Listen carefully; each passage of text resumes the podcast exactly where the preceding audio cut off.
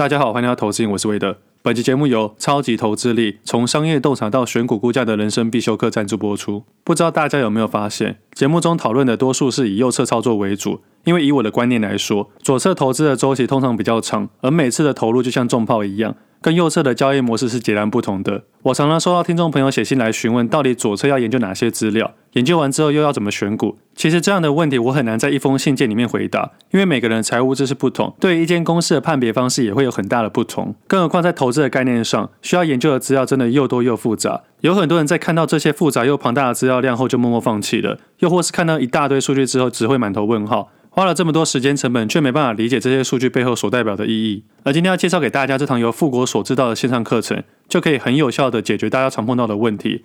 我常常跟大家分享，先注意再决定。除了我时常提到的价量观念以外，公司的基本面也非常重要的。而这次的课程里面也提到很多重要的观念。课程的开头会先带大家理解商业洞察与投资，去厘清观察与洞察的不同。一个是事物的表象，这是多数人从财报上看到的数字。而洞察是看透事物的本质，也就是如何在复杂的数字上面快速找到重点，并且分辨重要性跟关联性，最后衍生出属于自己的独立的见解。这很类似我们在交易时看股票的 K 棒，从技术分析上我们看到的表象都一样，但要如何进一步去思考背后的含义，就像是这次课程所讨论的利用洞察来看透事物的本质的洞察。接着，当投资人可以明白分出差异之后，再把一间公司切割成两部分来讨论，主要分为内部因子跟外部因子。我觉得这是一个很棒的想法。内部因子透过商业模式、策略性成长、公司经营团队、财务数字等等来评估公司的体质；而在了解公司内部的优势之后，再利用外部因子来观察产业面、关键影响力、护城河来判断公司的竞争力，像是整体产业供给与需求的情况、产业中会遇到的各种竞争以及生命周期的观察等等。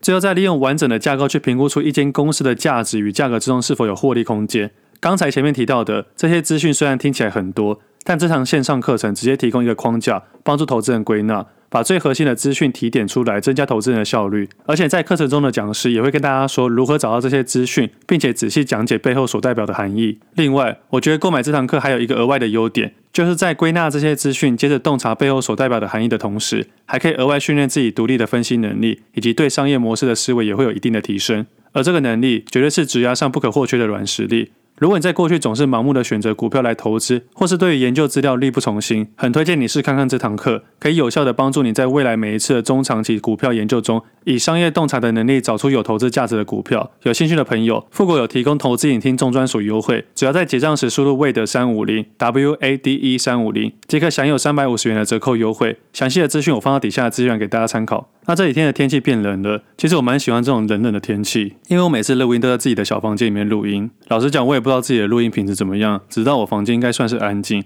唯一吵的应该就是有狗的脚步声。但因为房门都关起来，夏天的话会非常热。我有想过要开电风扇或开冷气，但是这声音都太大声了。所以如果夏天的时候开冷气，你们可能会听到冷气的声音或电风扇的声音。那有时候录音录一录，觉得声音很吵，就把冷气关掉。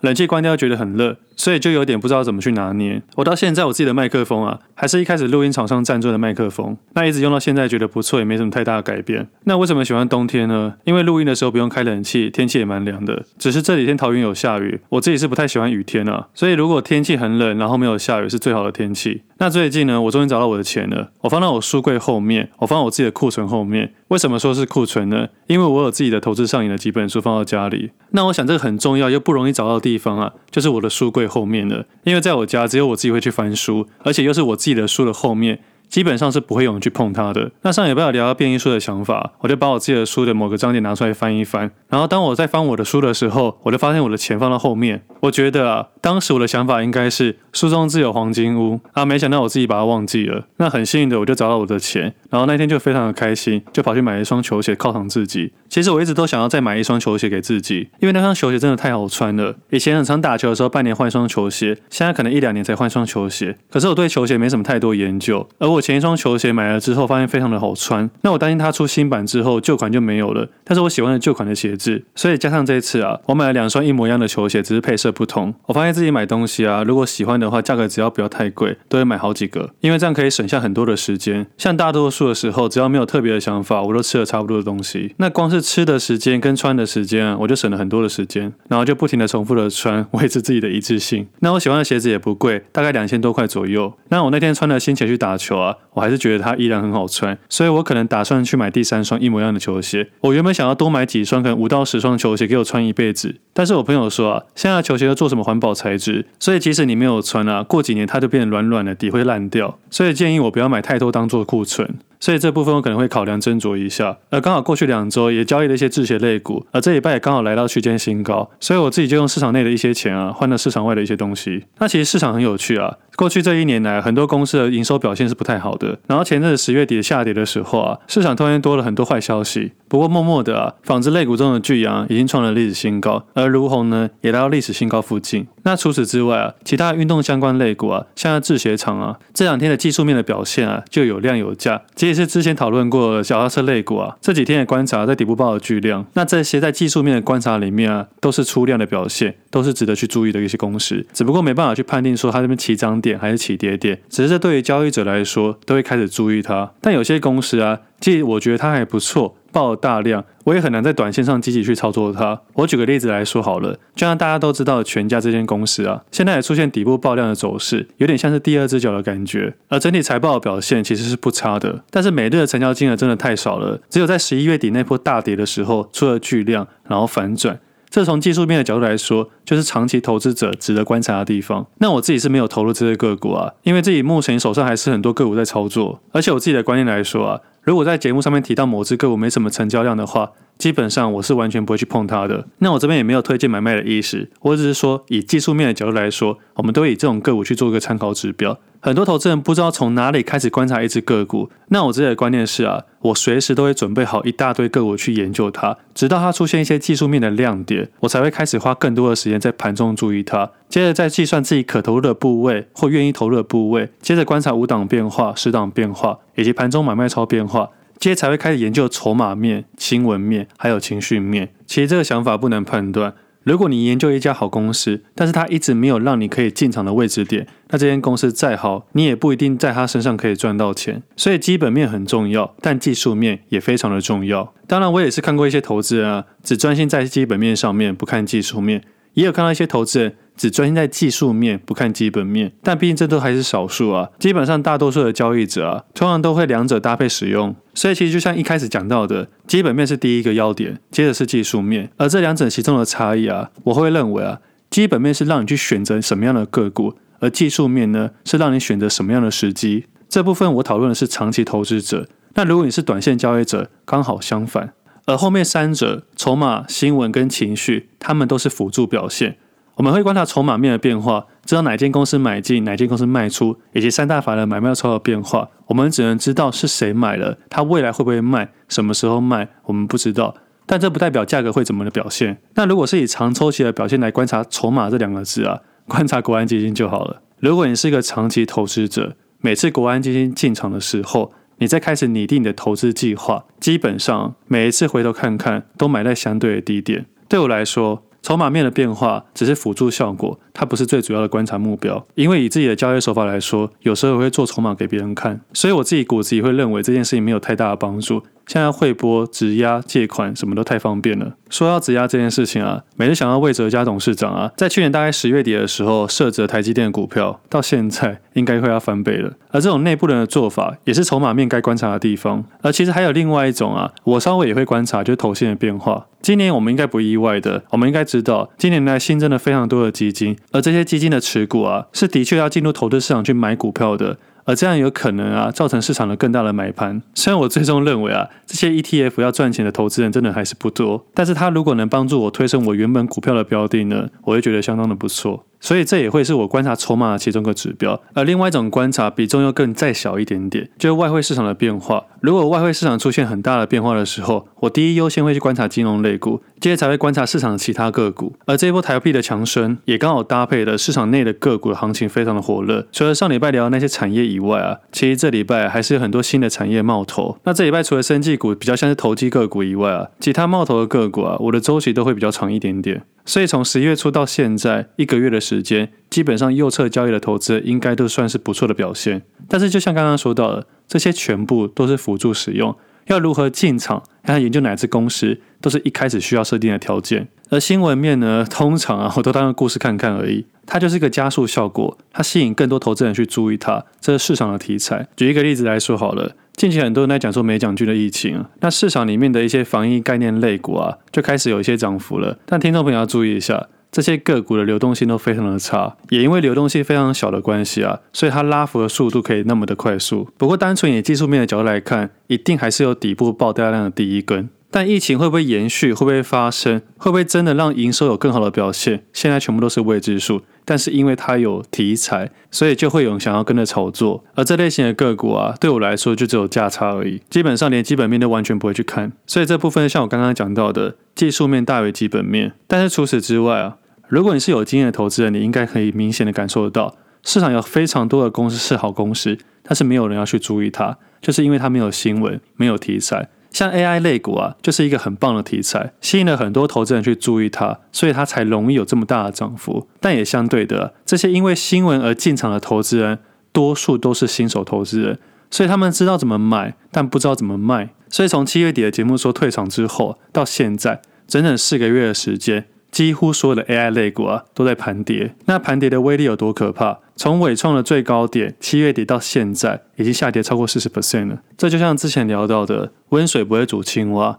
温水只会养更多的青蛙。也就是说，如果买到七月底那一波的高点的投资人啊，现在纬创要上涨七十五 percent 才可能回到损益平衡点。一只个股要在一个月、两个月、三个月，甚至一年的时间涨七十五 percent 的涨幅啊，其实是相对困难的。如果市场没有更大的题材，会有办法吸引更多的买盘，就很难把股价推升到同一个高度。不然就是要花比较多的时间成本去多等待。而现在市场有很多个股可以观察，所以如果你是个短线交易人啊，就不应该在短期间再重新纠结那些过去炒过的个股，因为这样很容易浪费很多的时间成本。如果你是用衍生性金融商品啊，那你可能光是不动就会遭受一些损失了。而刚刚聊到技术面的观察，会观察到全家。那如果细一点的观察，我可以用巨大来当做例子来分享。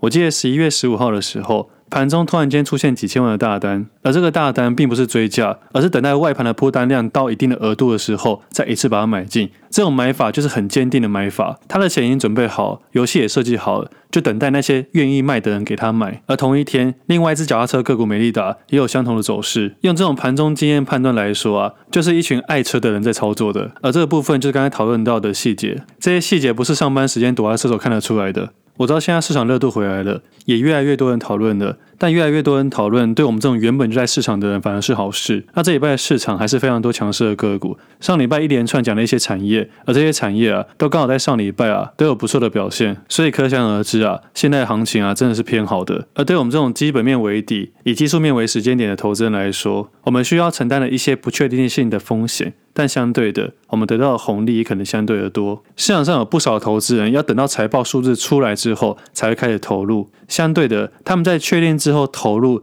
承担的不确定性风险较小。相对的，得到了可能的红利啊也较少，甚至可能是见报之后啊股价开始反转。所以我自己的操作逻辑来说啊。我一定用基本面配技术面，而进而观察筹码面跟题材面，最后才会考量到情绪面。像上礼拜道琼指数创了一年半的新高，那如果以情绪面的角度来说，可能会开始有一批做空的人啊，开始要停损了。而这部分对于反向操作的投资人来说，就可能会出现情绪的波动。而如果你是站在优势方的投资人，你只要耐耐心的等待，并且找你的时机，慢慢的退场。当优势在自己身上的时候，你只要越平淡，就能越果断。而台股指数啊，近期也在靠近历史新高，这也让我想到，从第一集节目到现在，一直讨论到反向 ETF 尽量不要去碰。那我自己认为啊，近两年很有机会看到零零六三二啊被清算。如果你是新加入的投资人啊，千万不要再听信说用零零六三二去做反向避险了。我觉得市场上啊，每年都有一样的话题、一样的问题、一样的东西跑出来。比方说，就会一大堆人在算自己的股息，却忽略这件事是左手换右手，也忽略了啊这些股息是要缴税的。我还是认为啊。股息这件事情，你只能当做资产配置的一部分，这不能当做投资的唯一指标。而税务的部分还是有一些小地方可以分享。如果你所得集聚在五 percent 的投资人来看，在配股息的同时啊，是有机会退税的，因为股票市场的股利啊，有八点五 percent 的抵税税额可以适用，但每一申报户上限为八万元，也就是说。八万元除以八点五 percent，约为九十四万元左右，代表九十四万元以下股利有抵税效果。但如果你的股利在九十四万元以上啊，就没有抵税的效果。所以如果你的股利在扣抵税额以内的话，如果这间公司有办法填全息的话，领股息反而对你有一些注意。但这些细项还是要依照每个人不同而不同，所以我才会把领股息这件事情当做资产配置的一部分，而不会把它当做交易的重要考量。因为在同一个投资市场里面，有很多人不想要领息的。但我知道市面上很多小资族啊，为了领这个股息啊，很容易失去一些基本的判断，好像把钱丢到里面，计算那个值利率之后啊，就不管它了。但这个部分就会出现很大的问题。那很有趣的一件事情，很多市场的小资族很想要领息，但一样的市场却有很多大户啊，根本不想要领息，一堆人在想尽办法去避免领到利息。而这个部分反而我们可以去思考一下，资本市场里面啊，哪一群人的做法是比较聪明的做法，哪一些人的做法是比较容易获利的做法。那这个部分就留给你们去思考了，到底是领息好还是领息不好？那如果你是个完全价差交易的投资啊，你只要特别注意除权息那段时间的变化就好了。那最后回到交易市场的部分来看，上礼拜有一些个股爆了大量，这部分我自己会注意一下。那基本上目前还是顺顺的交易，我自己是蛮期待明年的表现，以及啊今年最后一次的联准会议在十二月十四号。那最近投资市场比较大的事情，应该就查理蒙格离开的事情。其实我本来打算，如果明年去看 NBA 的时候，也会想要安排去看波克夏的股东会，想要亲眼看看一一百岁的。投资人，不过很可惜啊，他在近期离开了。不过他也留下不少智慧给大家。我自己喜欢他的一个投资智慧是，他把投资分为可以投资、不能投资跟太难理解。这对任何形态的投资人来说都是非常有帮助的。而对我来说啊，交易到后期啊，太难理解的部分是越来越多，也就是那些我认为不知道的东西。而也因为有一定的交易经验之后，对于那些太难理解的东西啊，我都会回答不知道。而这个不知道对我的绩效表现有很大的帮助。那最后的部分还是提醒一下投资人，虽然市场目前的行情很不错，但是能维持你的优势一直下去啊，才是接下来课题。如果你因为现在账上的获利啊，而开始无限的放大你的杠杆，那就很有可能在一个小小的下跌啊，就会侵蚀你所有的获利，那就很有可能这一个月的努力啊都白费了。所以投资的最后的关键啊，还是减少失误活得够久，大概就是这样子。那最后的部分，我想到一件事情，我自己每一次的出国都有一些巧合存在，而最近的天气越来越冷了，这让我想到去年滑雪的时候认识一个弟弟，我们请了同一个教练在训练，然后在缆车上面的时候，我们就稍微聊一下天，他跟我说他在锻造轮圈厂工作，而这间公司刚好是我有投资的公司，我还记得在大雪之中的缆车上面，他说他在那里工作的时候。我顿时吓了一跳，因为这间公司啊，是我在出国前啊，唯二留下的新贵公司股票。而当时我听了他的一些想法，他一直说他们公司很烂，也一直说那些公司不好，他准备要离职了。而当我有投资这间公司时，并且他的员工跟我说这间公司很烂的时候，我一点都没有被他影响，我反倒是用不同的思维去想这件事情，而最后得到的结论是持续持有并且加码。所以我一回国的时候又加码了一些部位。其实这个道理不难理解，因为每一间公司我们在投资的时候，一定要看到它的投资价值浮现。而在立场上面，劳方、资方跟投资方完全站在不同的角度，劳资方在某个程度上可能是对立的。我简单说一下，以前我们认为的好老师啊，通常都是很混的老师。现在的角度看他，应该就是坏的老师。而以前我们那种很严格的老师，我们认为坏的老师，其实现在回头看看，那些都是真心为你的好老师。以当兵的例子来看，如果一个阿兵哥说他们单位很烂很吵，通常啊都是一个精神的部队。如果一个阿兵哥说他们单位很凉很爽，通常这个单位啊都很松散。而以纳税人的角度来看呢、当然希望每个部队单位都是很精实的。所以当立场不同、角度不同、看法也完全不同。但对于投资人的角度来说，只看这个公司的价值，而价值要怎么浮现？当价格跌到一定的程度，价值才会浮现。所以当他在抱怨公司不好的时候，他仅仅只站在劳方的部分去讨论。而我如果身为一个投资人，我只能站在客观的角度去判断。而我当下听到的时候，我只有吓到而已，我只是。吓到说，世界上怎么有这么多的巧合？人都已经在日本了，还可以遇到关于股票的事情，还是我这辈子啊，注定要跟市场绑在一起？比方说这礼拜操作鞋子个股啊，赚了钱就买一双球鞋。那当时为什么要把钱放到我的书后面？我猜应该是因为当时正在研究公司的库存，心里可能想着说。如果公司的库存有效的往下降的话，就可能产出新的订单，公司的营收表现就变好，获利表现变好，股价上涨，那么就有钱了。那这间公司在上礼拜创了五年的新高，那也提醒我差不多安排滑雪的时间了。那今天节目先到这里，我们下次见，拜拜。